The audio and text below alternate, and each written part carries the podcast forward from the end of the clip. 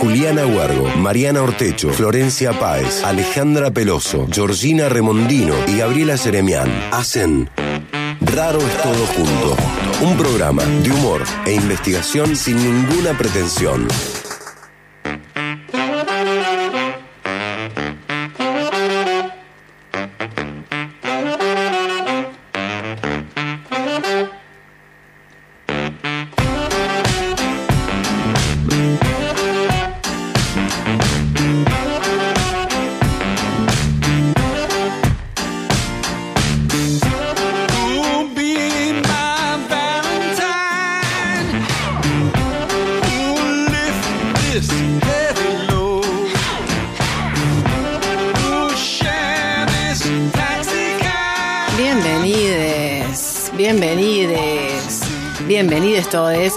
Todo Junto, el programa de investigación que tiene cero pretensión. Decimos puro humor por el conocimiento. Me encanta porque yo digo eso y me siento como que ¡ah! Viste que tiene como frases, cosas que voy a decir con, con esta, con esta rampa, con esta no. Bueno, puro humor por el conocimiento. Puro humor. Puro humor. El conocimiento, después charlamos. Bueno, mi nombre es Mariana Ortecho y estoy con la gran. Ale Peloso. ¿Cómo estás, querida? Muy bien, todo muy bien. Buenas tardes para tutti mon. Esto, ¿Vos no te enteraste que estamos en otoño? Nada. No, para mí hace calor todavía. Vamos a decir para la audiencia, se vino con unos llores. No, mentira, no tanto, pero casi, porque está como con... Ey, pero la Cele me acompaña. No, la Cele directamente en bikini, en controles. O sea, no la he presentado, pero ya con eso está. ¿Quién está en bikini, en controles, es nada más y nada menos que Cele Pereira. La gran Cele Pereira. Eh, que factura 003 guion el sábado pasado nos dejó de gamba, porque eso no estuvo. Y fue como... Y me vio y me miró mal encima del pasillo, que es lo peor que le podías hacer a alguien. ¿Viste? Vos estás en falta y miras mal al otro? Típico, típico. Yo te voy sacando los Pues no. pichos a vos, ¿eh? Yo te voy sacando los pichos a vos. Te mira mal para que no le digas nada, nada. Te anticipa diciendo, y ojo que vengo cabreada, así que... Es una jugada típica, ¿viste? El que, el que sabe que se, que se está portando mal.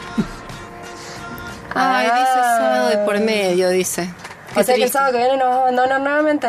Oh. Uy, bueno, ahora la vamos a mirar mal nosotras.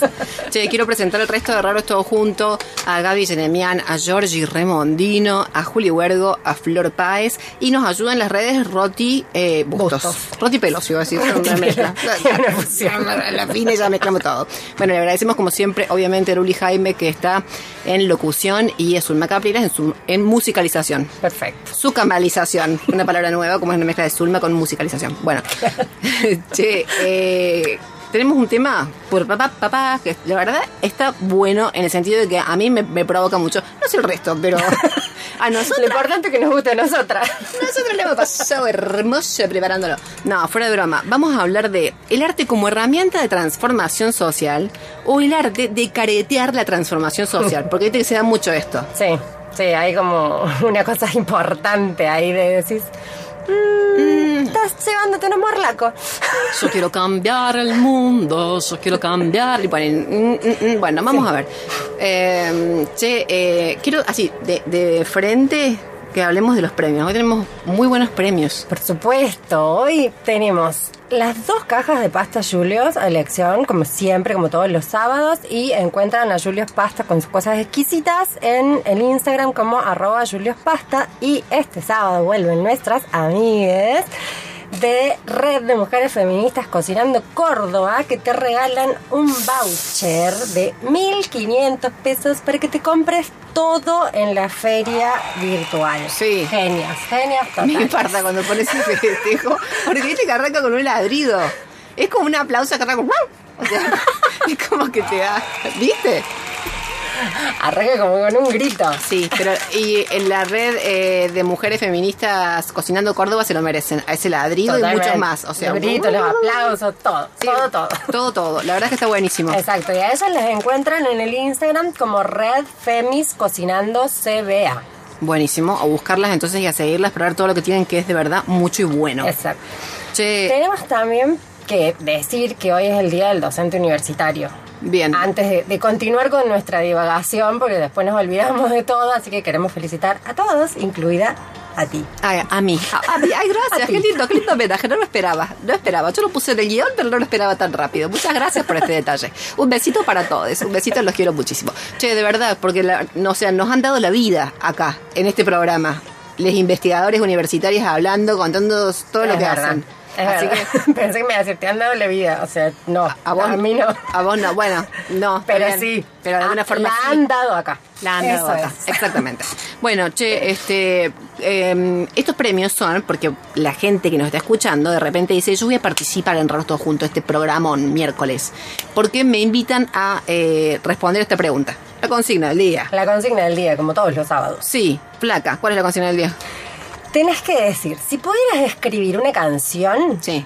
para una lucha colectiva, Sí. ¿qué título le pondrías? Ah, bien. Pensé que ibas así, o sea, a seguir la melodía, o sea, que componiendo a los oyentes con el piano. Tenían una... Para que yo te la mando. Claro, o sea, puede ser, acá todo puede ser. Sí, tenemos oyentes muy, muy, muy instruidos. muy instruidos. muy osados también.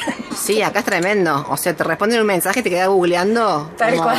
no siete horas, de verdad. Yo me pasé la madrugada por un mensaje, lo que me han hecho. Tal cual. Bueno, bueno, pero para eso nos tienen que mandar mensajes justamente Sí. al 3513-077-354 o nos mandan un mensajito a Raros Todo Junto en el Instagram. buenísimo. Y además contarles que nos pueden encontrar en Spotify como Raros Todo Junto. Mira qué loca, nos ponemos el mismo nombre del programa. Y escuchan los programas de vuelta. Porque este cabeza Exacto. decís, ay, dijeron, dijeron, no voy a decir que dijeron algo bueno. Por ejemplo, hay, siempre, nunca falta el oyente que dice, dijeron una barbaridad. Y la quiero escuchar a ver, a ver qué tan grave fue la metida de pata, ¿viste? El sábado pasado, cuando yo estaba escuchando que dijeron locuto, dije como, ¿qué? ¿Qué fue lo que dijeron? Locuto dijo eh, Belén Espos, que es otra de nuestras columnistas exacto. brillantes. Arranco así, con una mala palabra. Así es Belén Espos, provocadora. Así es. Es inteligente, provocadora, ¿viste? Ella track, te, te- te- tiene como un látigo así Sí, verbal. sí, pero claro, ¿viste? Decís, Te locuto, dijo. Te locuto. Claro, yo dije, ¿qué? Qué miedo, dije yo. Para que, para que nos van a caer con todo. Nos van a caer con todo. ¿Qué es lo que dijo? ¿Qué? ¿Te locuto? Ay, no, corte, corte. Pues sá- sáquela del aire, por favor. Muy, muy de izquierda, muy de izquierda. Che, eh, bueno, no sé qué más decir. Creo que ya está, no ¿Qué tenemos más nada de que decir. canción vas a inventar? Ah, sí, qué bueno lo de la canción. Eh, no, no me acuerdo cómo era la canción. Ah, para la consigna. claro. Ay, me pillaste. Eh, a ver, yo una causa social. Eh, no sé, dejen de hacerse los capos. Ponele, puede ser una re Dejen de causa hacerse social o no. capos. Ajá. ¿Dedicada a quién? No, dedicada a la gente. A la humanidad. A la gente, ¿qué te que pasa? cargo. No me corras, ¿eh? no, no me corras de cerca porque te va a ir mal a vos, que todavía falta mucho programa.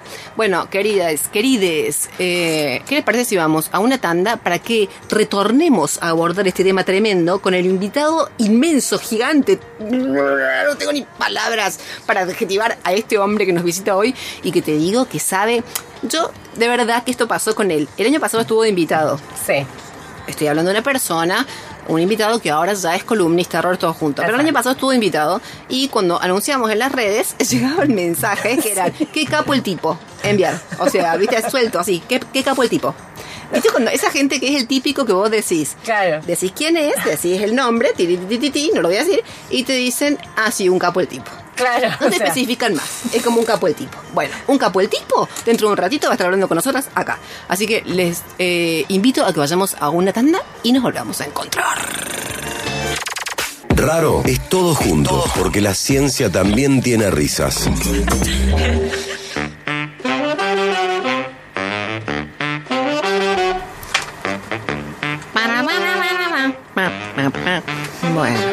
Eh, seguimos con Raros Todo Junto y mi talento musical para hacer el... Che, eh, estamos hablando de el arte como herramienta de transformación social o el arte de caretear la transformación social. Es lo que nos disponemos a charlar en minutos nada más Exacto. con este acá. invitado. Sí, que estamos por presentar. Pero antes queremos decirles que recuerden que nos pueden enviar mensajetes Exacto, nos pueden mandar mensaje al 3513-077-354 o al Instagram, arroba raros todo junto y acuérdense que participan por las pastas de Julio Pasta y por el voucher, mega voucher de las chicas de Red Mujeres Feministas Cocinando Córdoba. Y la consigna es, si pudieras escribir una canción para una lucha colectiva, ¿qué título le pondrías? Yo, enterremos el racismo. Enterremos el racismo. Ah. Bárbaro. Jo- eh, no, iba a decir, iba a preguntarle adelante de presentarlo. Bueno, no. Iba- me quedé como... un- Che, sí, claro, me autocensuré. ¡Ay, qué horror! No sabe, no sabe hacer radio esta chica. ¡Qué horror, qué horror! Che, eh, no, quería decir que lo de que estamos invitando a que nos escriban y nos cuenten esto mismo que acabas de decir. Y además quería decir que el voucher ese que decís son 1.500 pesos y puedes elegir lo que quieras. Lo que quieras. El turrón de Quaker que dicen que lo, lo probás y te volvés. Pero tienen unos chocolates increíbles para este Sí. fin de semana, hicieron las chicas también. O sea, es que es lo que quieras. ¿Viste? Cuando decís, ¿qué, qué quiero? Salado, dulce, agrio, amargo, bueno, todo. De Exacto. bebida, cocinando gordo, dije. Bueno, perfecto. Eh, dicho todo esto, lo presentemos a él, nuestro invitado de hoy. a él y a su columna. Dale. Ah, sí, claro. Porque hoy tenemos como invitado, columnista, que va a estar muchas veces en el año, con su columna Diseño Futuro Imperfecto, a José María Aguirre, que es docente, investigador de la Facultad de Arquitectura y Urbanismo de la UNC en la carrera de Diseño Industrial, especialista y magíster en docencia universitaria y además es músico y fotógrafo. ¡Wow! Ahí está el ladrido con el, con el festejo. ¡Wow! O sea que Buenísimo. también nuestro feliz día para él. Sí, bienvenido. Y muchas gracias por estar aquí. Gracias. No, gracias a ustedes. A me mata porque tiene una voz re radial. Total. No, no, no.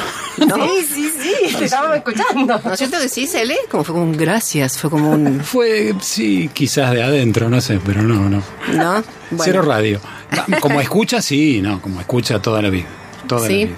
De hecho, el, el- el estar acá es, es un poco el sueño del pibe, en el sentido de que en esta, en esta. en Es de particular. radio, claro, no con sí, sí. nosotras. No, Claro. toda la vida he escuchado la, no, la 580, yo ya tengo edad de 580, ¿no? De- pero empecé con la, con la, la líder, me acuerdo, en una época era la líder esta. Ah, no, esta no, se llamaba Power, sino líder, Ah, mira, eso no lo recordaba. Claro, Sí. yo recordaba el Power.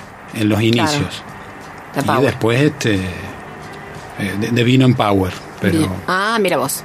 Bueno, muy bien. Arrancamos con un poquito de historia. Che, José María, vamos a estar con vos a lo largo del año charlando sobre eh, diseño, sobre arte, sobre estética. Te vamos a preguntar de todo, digamos. O sea, acá te digo que... el tema va a ser para si hay lado. respuestas para eso, eso ya es otra historia. Claro, sí hay respuestas, eso vamos a ver. Yo creo que Bueno, sí. pero A hay charla para todo, no hay respuesta para todo. Sí, y como lo que queremos un poco ir como agarrando, abordando hoy es esta cuestión, digamos, del arte cuando se pone eh, a sus hombros esta, este objetivo de, de transformación social, de producir transformación social en algún orden, y cuando eso queda medio como careteado, queda medio como un gesto, cuándo, por qué, no sé qué. Bueno, sabes que estábamos hablando con la flaca y decimos, bueno, arranquemos por preguntarle, porque mira, vamos a hablar con vos de arte, de estética, de diseño.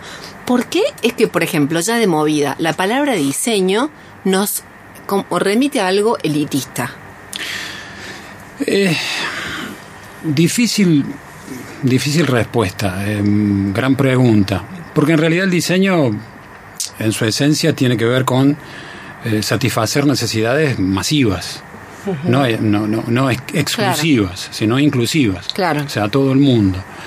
El tema es eh, justamente cuando el, el diseño entra en esa como especie de, de manía de intelectualizar todo, de transformar todo en una pregunta con una respuesta superior a lo que en realidad la gente necesita, que es bastante simple. La gente necesita moverse, necesita vestirse, necesita comer, necesita curarse, necesita eh, abrigarse, cobijarse, etcétera, etcétera.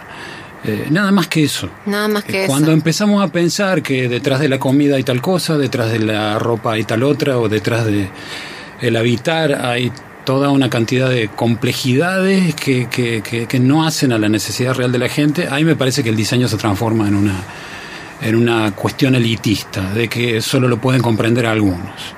Yo me acuerdo siempre de un caso este, patente eh, de- del diseño o de la arquitectura de Córdoba, que fue una casa diseñada por un famoso arquitecto cordobés, eh, de un eh, concesionario de auto. No vamos a decir demasiados más datos porque la gente sabe a qué me refiero, Sí. ahí en el barrio de Cofisco. Ajá. Se diseñó, se terminó y la habitante, la, la- la compañera del dueño de la casa, cuando fue a verla no quiso entrar ni, ¿Por?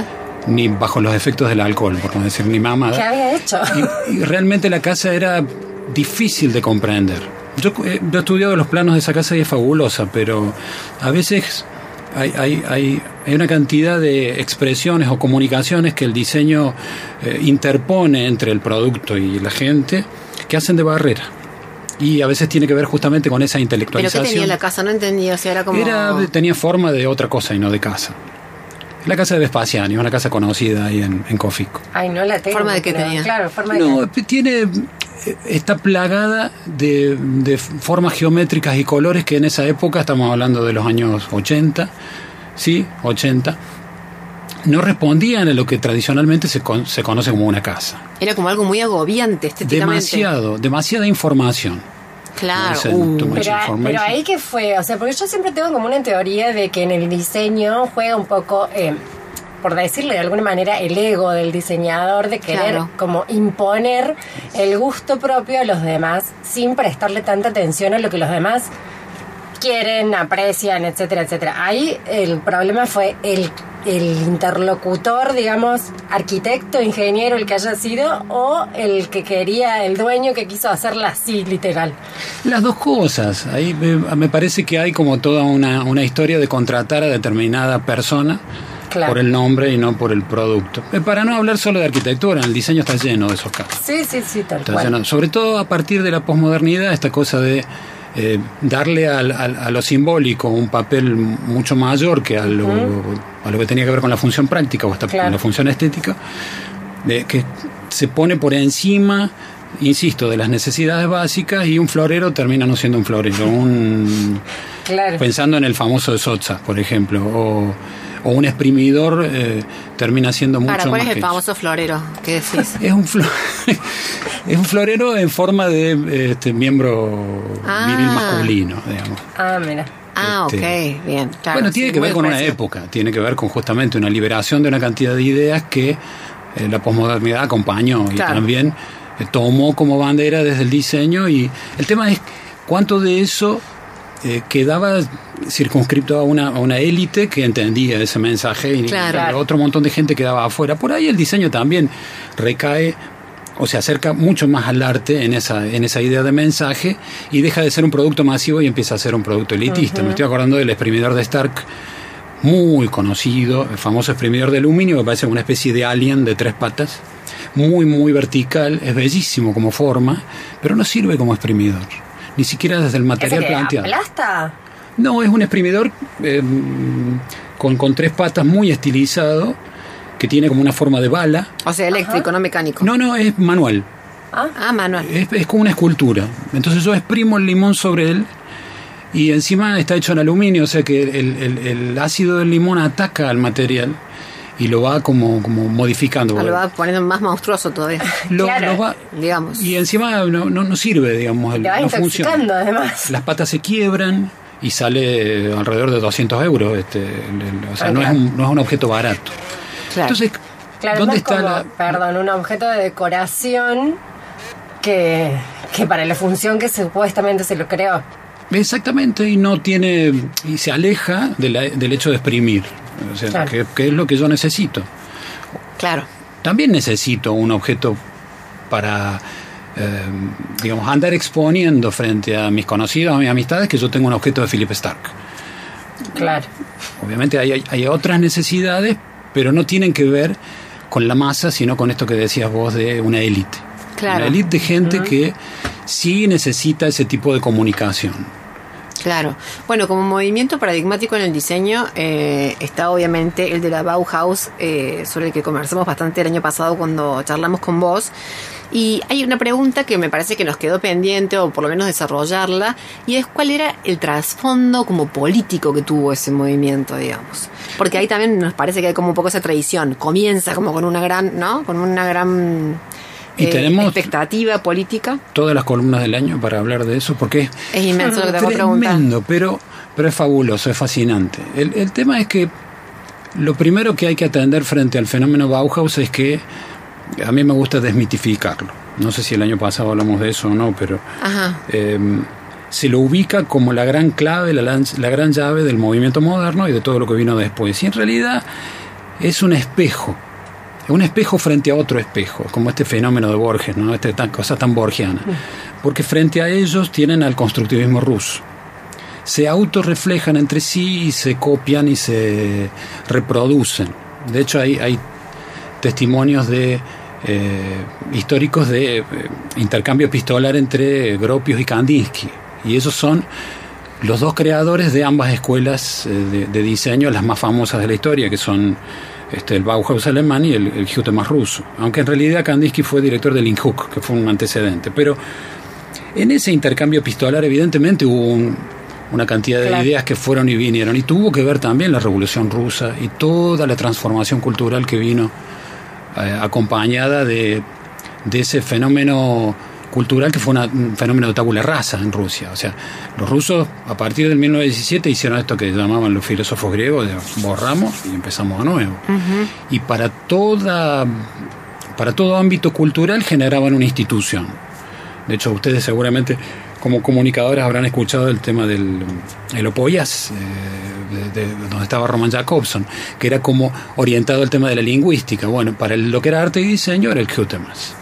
Y la, la, la, la clave que muestra que eran mucho más generadores de ideas los rusos que los alemanes es que los rusos tenían teoría detrás y los eh, alemanes no tanto. Los rusos tenían al constructivismo y previo al suprematismo, los alemanes a, mm, al neoplasticismo holandés, que era un poco hijo del suprematismo No, también. para o no estamos perdiendo. Te digo, yo te dejé, te abandoné, Bueno, te miro pero- lejos, ¿eh? Te veo Ah, irte en yo el te camino. dije que y- me y- cambiaba de árbol y que a veces volvía. No, no, está no, no, estás, No. En, estás, en la, estás en la rama correcta, Pero- estás pero dando la tecla, sino que nosotros nos Estamos tratando de subirnos Ah. al árbol. Claro, nosotros nos quedamos así como eh, eh, José María, José María. No, pa- para entender eso, digamos que el, que el fenómeno de la Bauhaus tiene un trasfondo político, pero es un trasfondo político eh, teñido de todo ese contexto, de la Revolución Rusa, de la Primera Guerra Mundial, Claro. eh, del, del incipiente nazismo. Eh, Claro, yo pensé que era más como una respuesta, digamos, a todo lo que ya se olfateaba, digamos, que se venía. Y era como un no nos hagamos los capos, lo digo así bien en criollo. Perdón que me exprese tan académicamente, ¿no? Perdón si ofendo a alguien con este lenguaje tan sofisticado.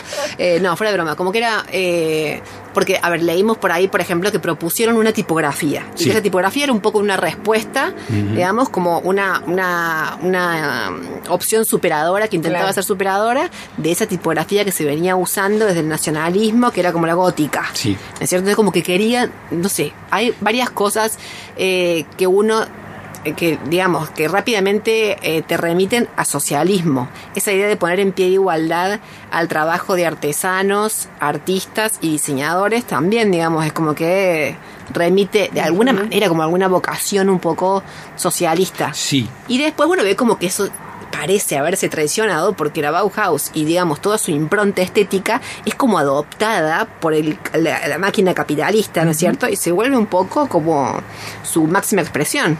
Exacto, y hoy los productos Bauhaus es- se venden en las tiendas Claro. por, por, por cientos de euros, cuando en realidad el objetivo era justamente la, la masividad. Pero era así, arrancó como una movida socialista, digamos. Absolutamente. Absolutamente. No, eh, Gropius era un tipo muy inteligente, eh, un excelente gestor, y trató de mantener a la escuela lejos de eh, toda esta, mm, em, digamos, discusión política que se daba en la época, que tenía que ver particularmente con este, como insisto, incipiente nacionalsocialismo, Claro. porque todavía no tenía siquiera Claro. ni si- la forma de, pero sí las ideas. Eh, y también la acusación desde el conservadurismo este alemán de que eh, había gestándose ahí una, una peligrosa eh, este digamos caterva por llamarlo, o, juntada de socialistas digamos y Gropius trató de mantenerse alejado y mantener a la escuela alejada. Le costó pero consiguió hacerla sobrevivir a la escuela hasta, hasta su partida en 1928. O sea, pero evidentemente había un objetivo de allanar, eh, digamos, el acceso al diseño. Un poco un, un objetivo que tuvo William Morris. ¿eh? Es, es muy replicado en función del objetivo que tuvo el inglés. Uno de los síntomas de ese allanamiento tiene que ver también con el papel de la mujer. O sea, si uno lo compara con, con, con, eh, digamos, el, el contexto actual, hoy, hoy sería considerado hasta un misógino, digamos, Gropius. Pero para el contexto de ese momento, el tipo realmente fue un, revolucionario, que consideraba a la mujer como una más y como y eso seguramente también tuvo que ver no sé cómo funciona en el espejo ahí quién fue primero pero los constructivistas eran iguales eso lo desarrollaron más pero esta cosa de que la mujer podía tener acceso a, a cualquier eh, actividad de la escuela aunque después en las luchas internas terminó ganando el- la visión más conservadora y el tipo decía esa famosa frase de que la mujer puede estudiar en cualquier taller mientras sea el- la tejeduría o el, o, o el taller de encuadernado esa cosa. Después hubo varios ejemplos. El más bello de todos es Marian Brandt, que se escapó de toda esa cosa y terminó produciendo la, la más hermosa colección de objetos de metalurgia. La tipa se metió en el taller de metalurgia y terminó siendo uno de los, de los íconos, en todo sentido, de la escuela. y, y era genial, digamos. Pero eso también fue permitido por Gropius. O Alma Bullard en la carpintería. eh, eh, bueno, eso, eso es prueba de esa intención de Gropius de, de allanar la cosa. Y en cuanto a la tipografía, hay un tema muy interesante. Eh, primero que es anterior al gran desarrollo del gótico que usaba el nacionalsocialismo. Pero después se transforma en un elemento de lucha. Y cuando nace esa tipografía diseñada por Herbert Bayer y Josh Schmidt, eh, era toda minúscula. O sea, no existía la mayúscula. Primero no tenía serifa, o sea, no tenía la, la- Sí. la vueltita, la- la- ese adorno que se le pone a la letra, que en realidad más que un adorno es una cuestión funcional, porque es, es de mu- mucha mejor lectura. La Times New Roman, que es una, una típica Sí. eh, tipografía, digamos, que se utiliza para documentos, está muy buena porque me ayuda a leer en cualquier situación. Letra chica, letra grande, en distancia, en minúscula, en mayúscula. Pero el movimiento moderno, con esta idea de quitar todo aquello superfluo, eh, también voló la serifa. Pero también voló la mayúscula.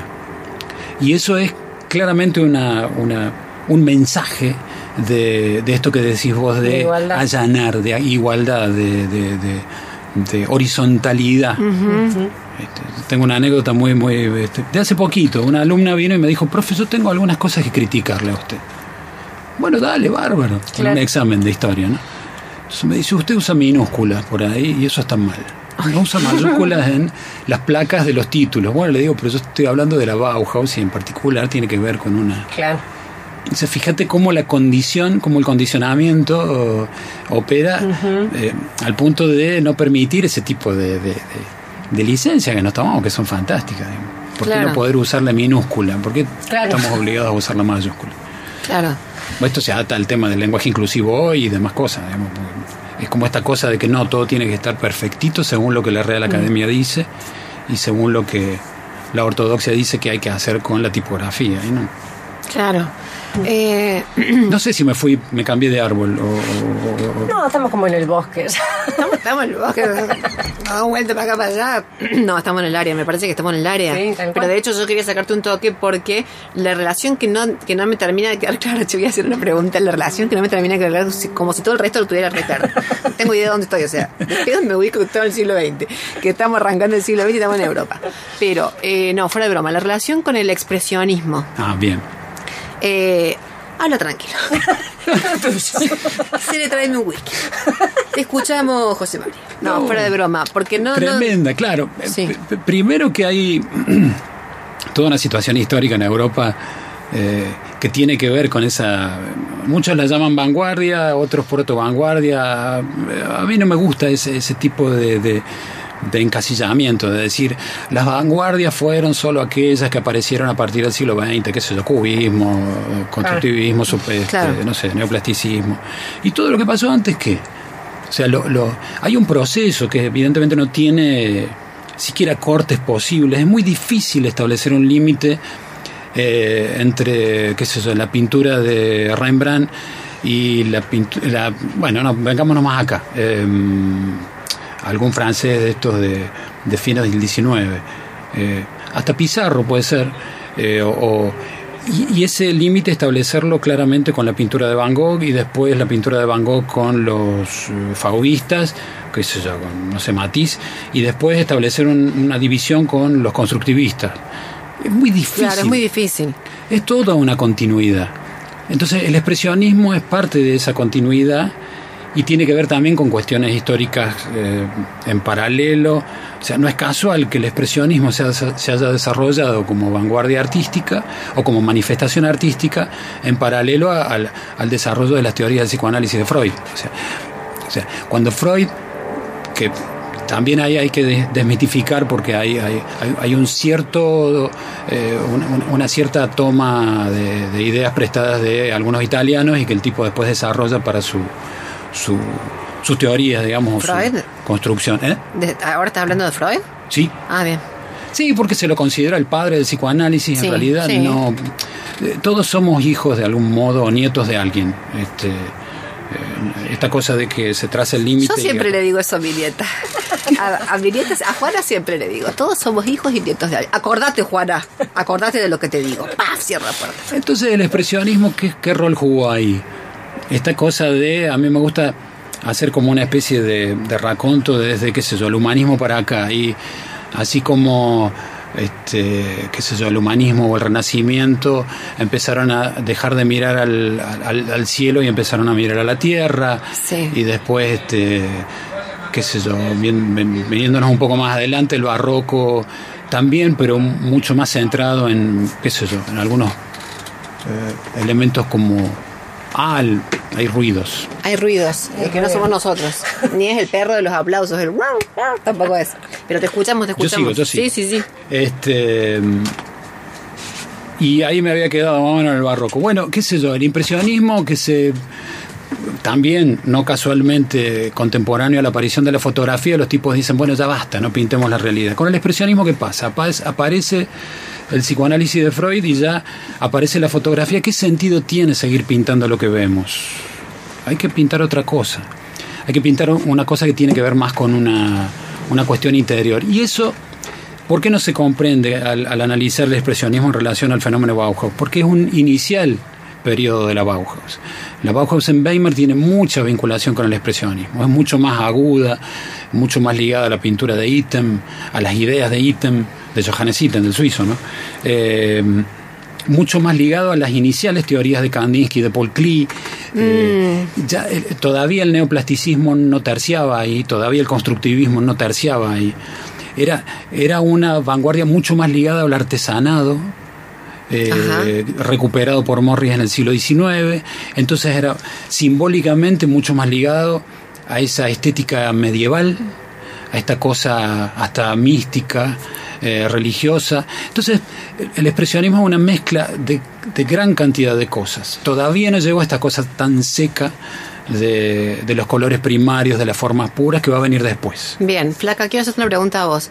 ¿Vos estás sintiendo lo mismo que yo en este momento, que es una desesperación por googlear? A todos los nombres que menciona. Todo lo que va diciendo, o sea, vez, eh, la estoy pasando mal porque eh, si yo estuviera en mi casa escuchando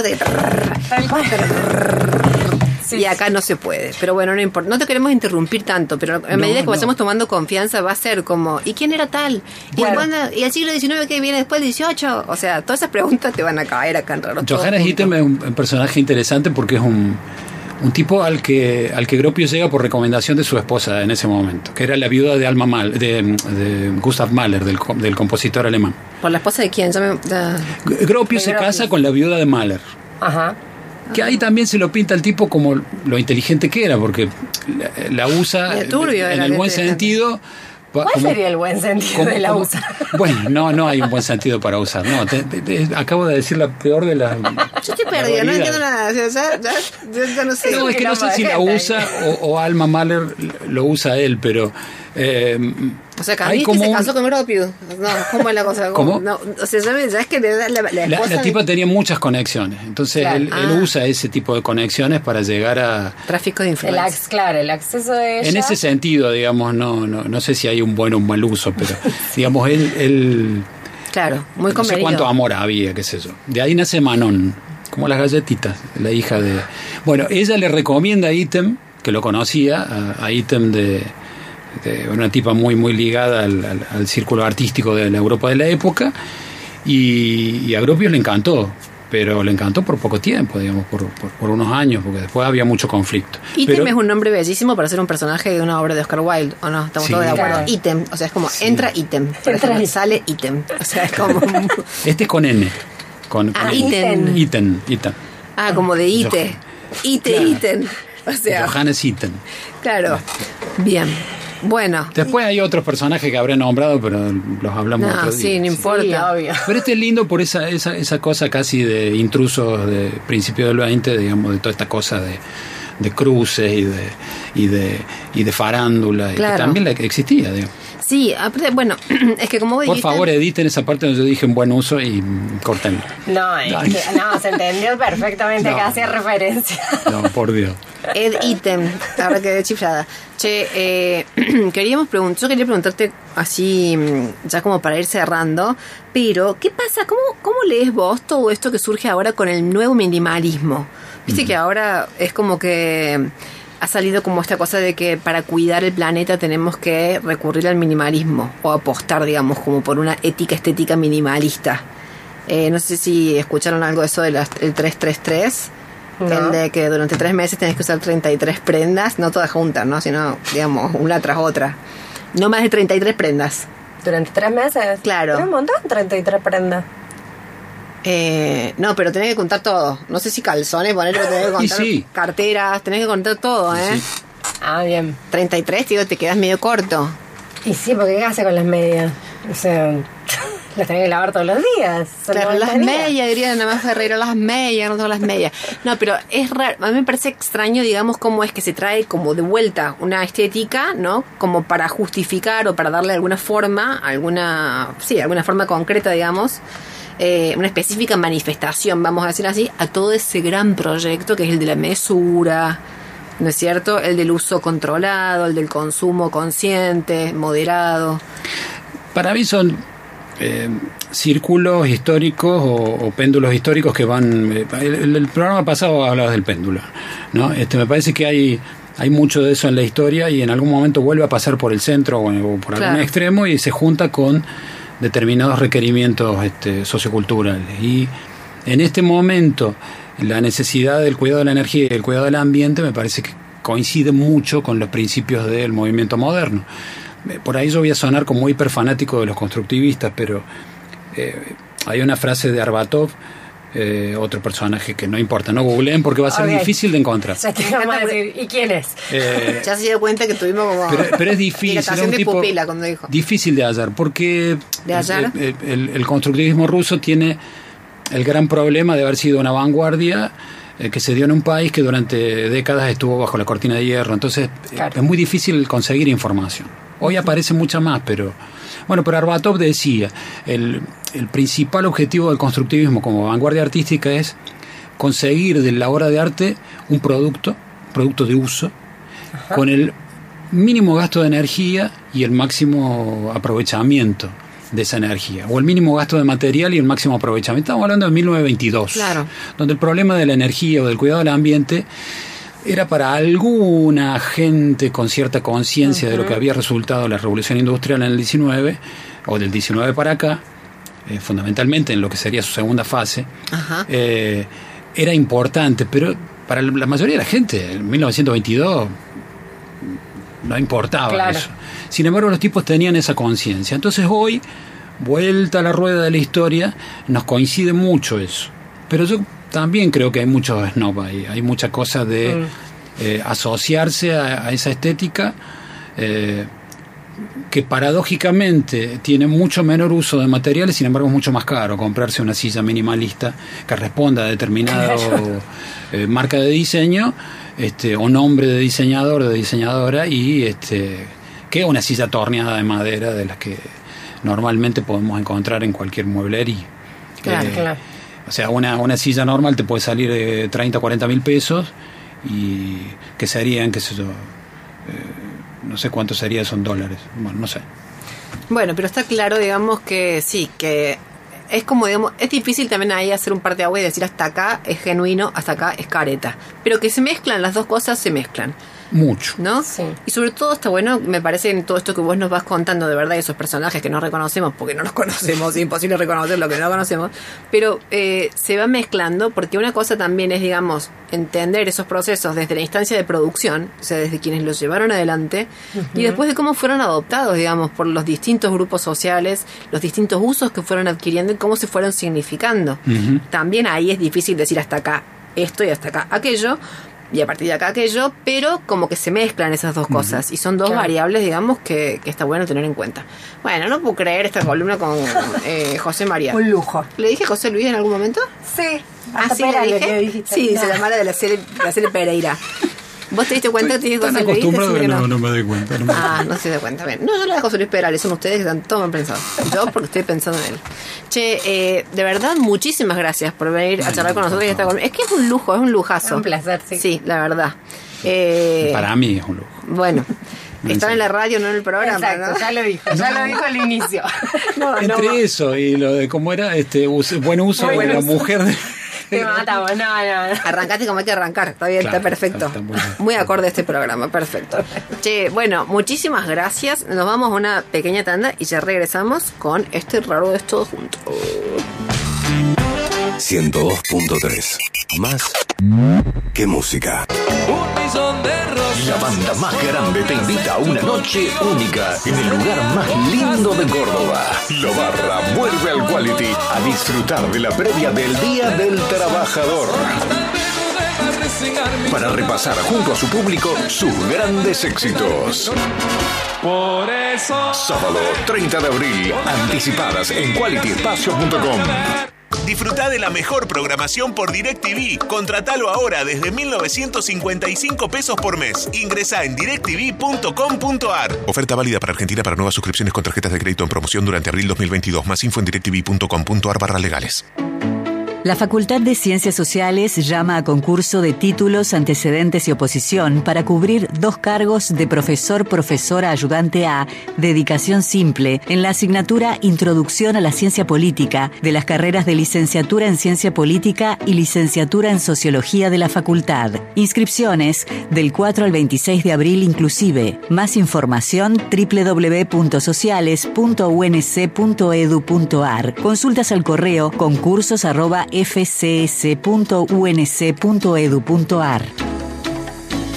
La Municipalidad de Río Ceballos te invita a disfrutar esta Semana Santa de la sexta Onda Circular, una eco jornada de emprendedores locales este domingo 17 de abril, de 15 a 20, en Costanera, Avenida San Martín, 3400. Arte, culturas, consumo responsable, innovación, creatividad y saberes populares son algunos de los valores que encontrarás en cada espíritu emprendedor de Onda Circular. También clases de cocina saludable y bandas en vivo, con Tampoco Tampoco, DJ Diego Díaz y gran cierre con los Duarte. Vení, participá, circulá y disfrutá. La comunidad emprendedora de Río Ceballos te esperan.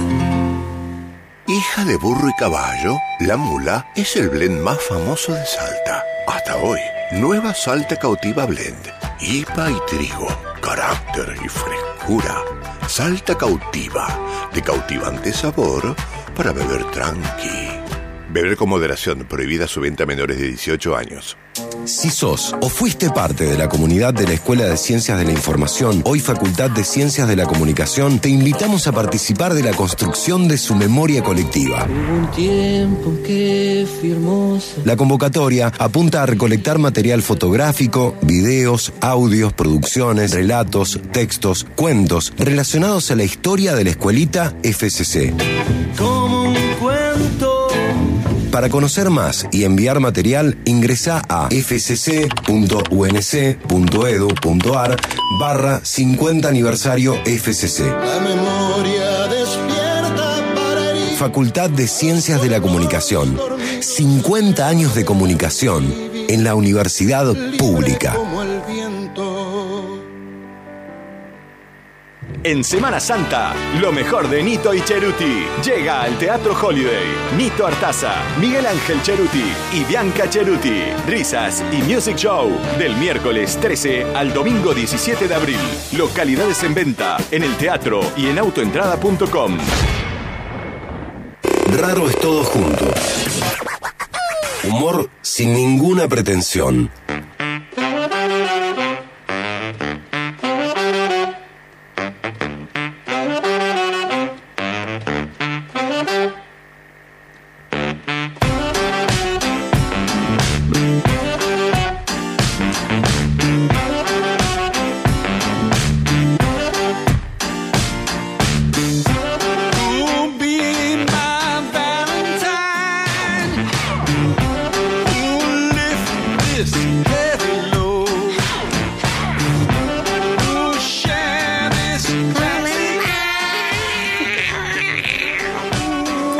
Bueno, seguimos. Ya en realidad estamos en el cierre de este raro todo junto. Hoy hablando de el arte como herramienta de transformación social o el arte de caretear la transformación social. Y el desconocimiento que tenemos de todos los artistas.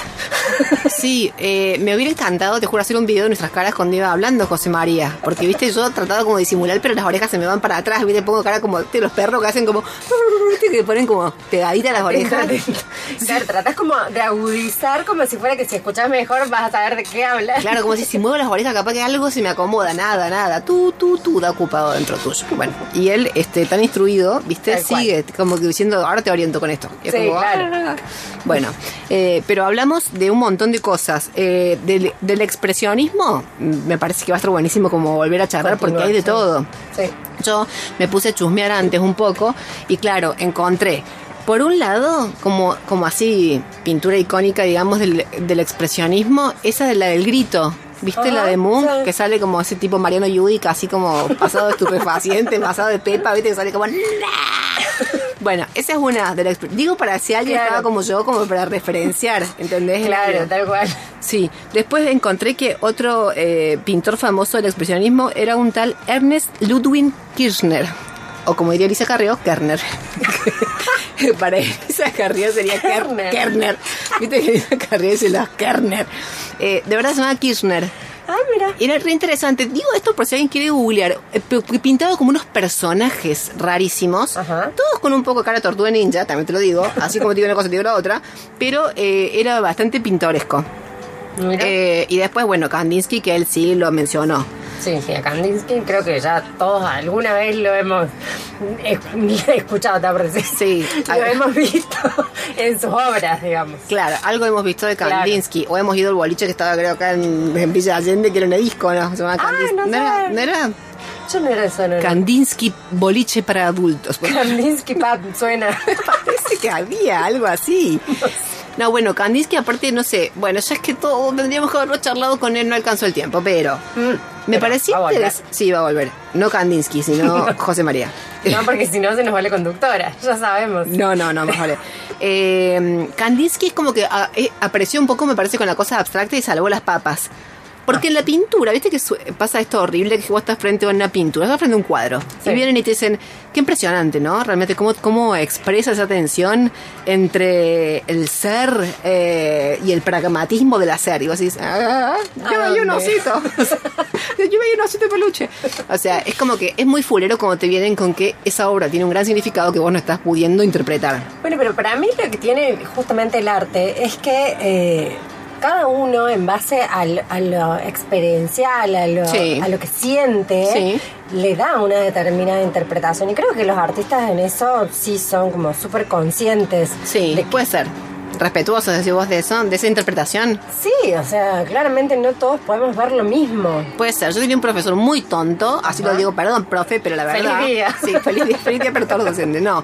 Que nos decía, no voy a dar nombres, que nos decía, acuérdense siempre, si les dicen Van Gogh, es la luz. Si les dicen Monet, es la atmósfera. Si les dicen Diego Rivera, te juro, el movimiento obrero. No, sí. eh, a ver, hijo. Lo he usado 20 veces, también te lo digo, ¿no? Cuando Pero a mí me pone loca eso de, de Sí. que tener que asociar todo. ¿Por qué no disfrutamos simplemente del arte y que cada uno lo aprecie de la manera que pueda y punto? Y si no lo disfrutas, no lo disfrutes. Como Tal yo con el cual. jazz. A mí, por ejemplo, me pasa que dice, el jazz, supuestamente la expresión, una de las expresiones más elevadas de la música. A mí el jazz me pone nervioso. ¿Qué querés que diga? Tira, Ay, a tira, tira, me encanta. Como loca. A vos te A encanta. mí me encanta el jazz. Lo que no me gusta, por ejemplo, es el blues. Ah, ¿por qué no? No, me Medio pinta para abajo. bajón. sí. Claro. me pinta bajón. En cambio, jazz, o sea, es más, me da para como me da ganas de bailarlo. Claro. Bueno, vos sabés que ahora que hablábamos de minimalismo, yo debo confesar que en mi adolescencia, mientras todo el mundo escuchaba no sé qué, este, vuela, vuela, ponele. No, yo también lo escuchaba. Pero eh, alternaba con música minimalista. Escuchaba Lori Anderson, los volví locos en mi casa. A ver, Cele, ¿nos pones algo para dar una idea de qué estamos hablando? Acá estamos. Esto es. Yo me levantaba, tomaba un café y escuchaba esto. Ajá. En mi casa empezaron terapia. Empezaron terapia y la terapeuta no daba, no daba en la tecla. Decía, ¿a ustedes les pasa algo? Entonces, sí, sí, esto. Sí. Nadie soltaba prenda. Uy, yo estaba así todo el día. Me iba a dormir con esto. Ah, ah, ah, ah. La cantaba después encima. No, claro, es como una tortura china. En... Ah, ah, ah, ah, ah, ah, ah. Mamander. Ah, ah, ah, ah, ah, ah. No, yo me ponía loca. Yo lo- Ocho, ocho, ocho minutos 20, dice la serie duró 8 el minutos tema. 20 de esto, todas las mañanas. No, 20 veces lo escuchaba porque además soy obsesiva como soy, imagínate, no lo podía escuchar una, dos, tres veces, o sea, eran 54 en la mañana, almorzaba y seguía. O sea, no, yo hice mucho daño a mi familia, lo sé. Y pido disculpas por eso.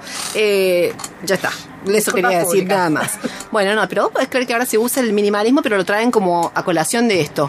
33 prendas cada tres meses. Yo voy a disentir en eso y voy a decir que me parece fantástico el minimalismo siempre y cuando sea con cosas durables. O sea, no hace falta usar 33 prendas y enloquecerse con eso. Claro, exacto. Sino decir, bueno, a ver, no hace falta que me compre la última cosa de tendencia. Claro. Me compro algo que sea temporal, que lo puedo usar en diferentes épocas eh, del año eh, en cuanto a las temperaturas y a su vez que también diga el año que viene lo puedo seguir usando y usando y usando y usando y usando. Claro, Los bienes lo- durables son para mí mejores que decir, ay, me compro una prenda. Claro, O- pero hay gente que no le entran balas, viste que está con esto No, y bueno, dice... pero convengamos que la, la cuestión de la moda, la estética, el diseño y todo eso también mueve fortuna. Mueve fortunas. Bueno, está bien. Che, tenemos que cerrar este programa que obviamente podría dar para 54 más y ah, ah, cual. ah, ah, ah, ah. Quedaste loca, Cele, ¿te encantó? Yo sé que ahora quedaste adicta. Ocho minutos. No, es precioso, en serio. Yo esta noche arranco de vuelta, te digo. Ahora que lo escuché acá, ahora, ahora comienza otra- otro momento en mi vida. Bueno, eh, a ver, ¿qué hemos querido decir con un poquito con todo esto? Que la verdad te digo, o sea, el arte sí, mucha transformación social, sí, es verdad. Pero ojo al piojo, porque, eh, a ver, yo creo que realmente es imprescindible tratar de transformar estos núcleos de hegemonía, como se dice ahora. Pero cuidado, porque, cuidado muchachos, ojo al piojo, porque hoy, hoy, justo hoy, nada más dominante que hacerte el alternativo. Tal cual. Sí. Así que con cuidado, muchachos. Che, eh, tenemos el eh, ganadores de premio. Tenemos ganadores, nos han mandado varios mensajitos y queremos decirle a Gaby que también la queremos. Ay, nos sí. ha mandado un mensajito. Y la ganadora es Lili140 con el título No estamos más solas. Buenísimo, perfecto. Muy bien. Bueno, ¿con esto hemos terminado? ¿Nuestro raro todos juntos? Raro todo junto. Mira, qué lindo que es esto. Gen- más gente, esto es una ola que se replica, más gente, más gente se vuelve pirucha con esto. ¿Te das cuenta? O sea, como Hacemos si- terapia grupal en cualquier momento. Este momento era re loco porque es como que hacía ahí como un contratiempo. Bueno, eh, con este nivel Síncopa. de, de, de, de, de minimalismo extremo radical es que vamos a cerrar este rostro junto para volvernos a encontrar en una semana más. Gracias, Cele Pereira, tremenda. Total. Gracias, Ale Peloso y muchas gracias a José María que ya eh, fue volvió para su domicilio, pero le agradecemos su presencia. Un beso enorme. Adiós.